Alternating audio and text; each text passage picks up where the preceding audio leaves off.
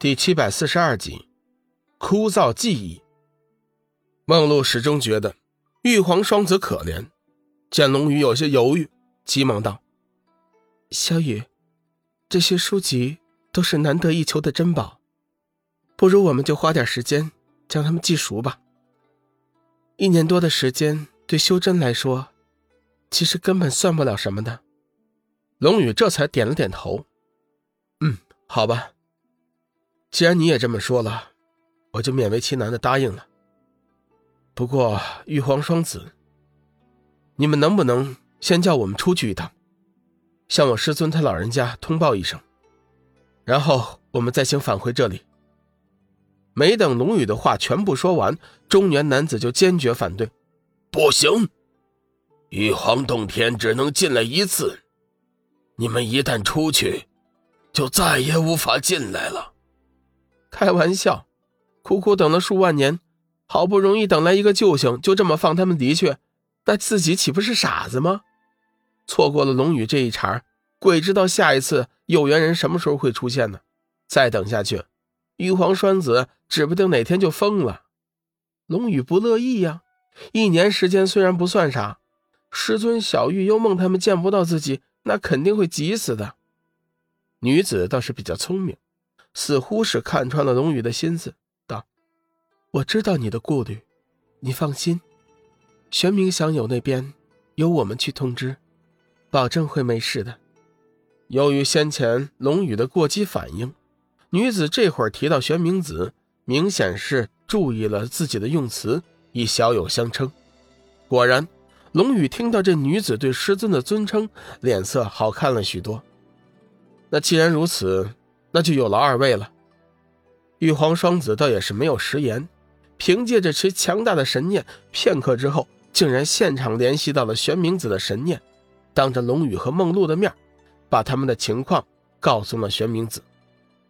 玄冥子可没有龙宇牛叉，得知是玉皇双子在联系自己，当时便感恩戴德的称颂了一阵。玉皇双子起初还极为享受，毕竟。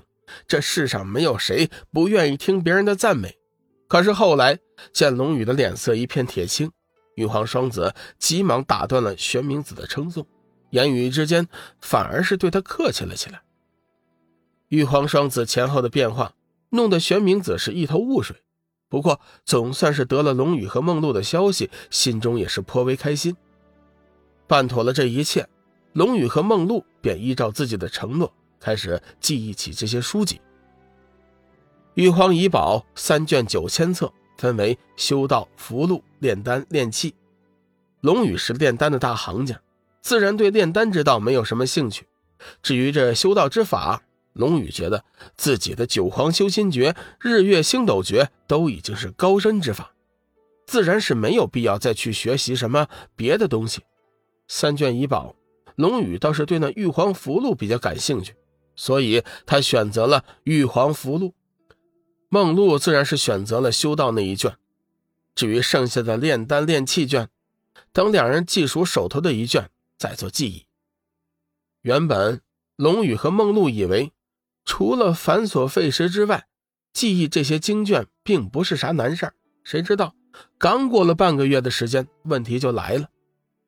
这些经卷中记载的知识不但浩瀚。而且是极为生涩，单纯的复制记忆根本就不行，只能是依靠自己的领悟。可是这样一来，记忆却要耗费很大的心血。坚持了一个月的时间，梦露终于是受不了了。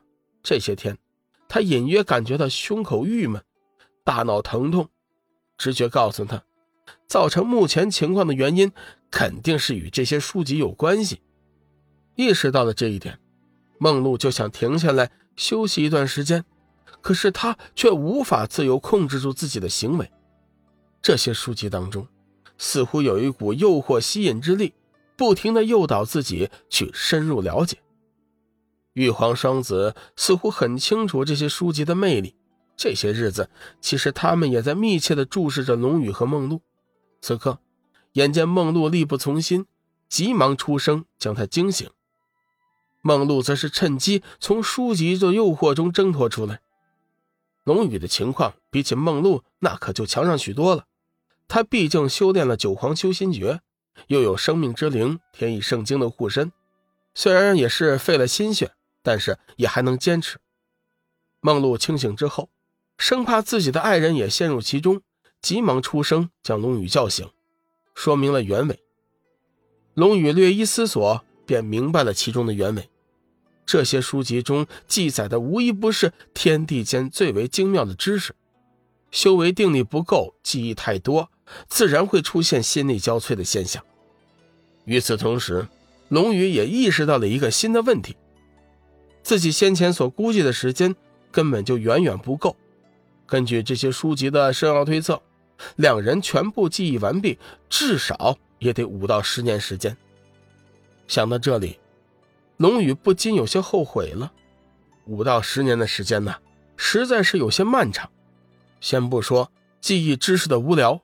五年、十年的时间，或许黑暗之渊已经早就攻占了仙界，覆巢之下无完卵。仙界如果真的被灭了，身为仙人的莲花仙子又岂能幸免呢？这样一来，自己答应九宅星君的事情又如何去完成呢？更重要的是，那破碎虚空的法诀又跟谁学去啊？中年男子似乎是看出了龙宇的犹豫，急忙道：“孩子。”其实，你们的领悟能力，最多十年时间，就能将这些书籍全部记忆完。十年的时间呢，其实对修真来说，根本就算不了什么。况且十年之后，你们的收获将是巨大的，到时候，你们肯定会有全新的改变。中年男子一边安慰着两人。一边又诱惑着两人，希望他们不要因为时间的漫长而背弃诺言。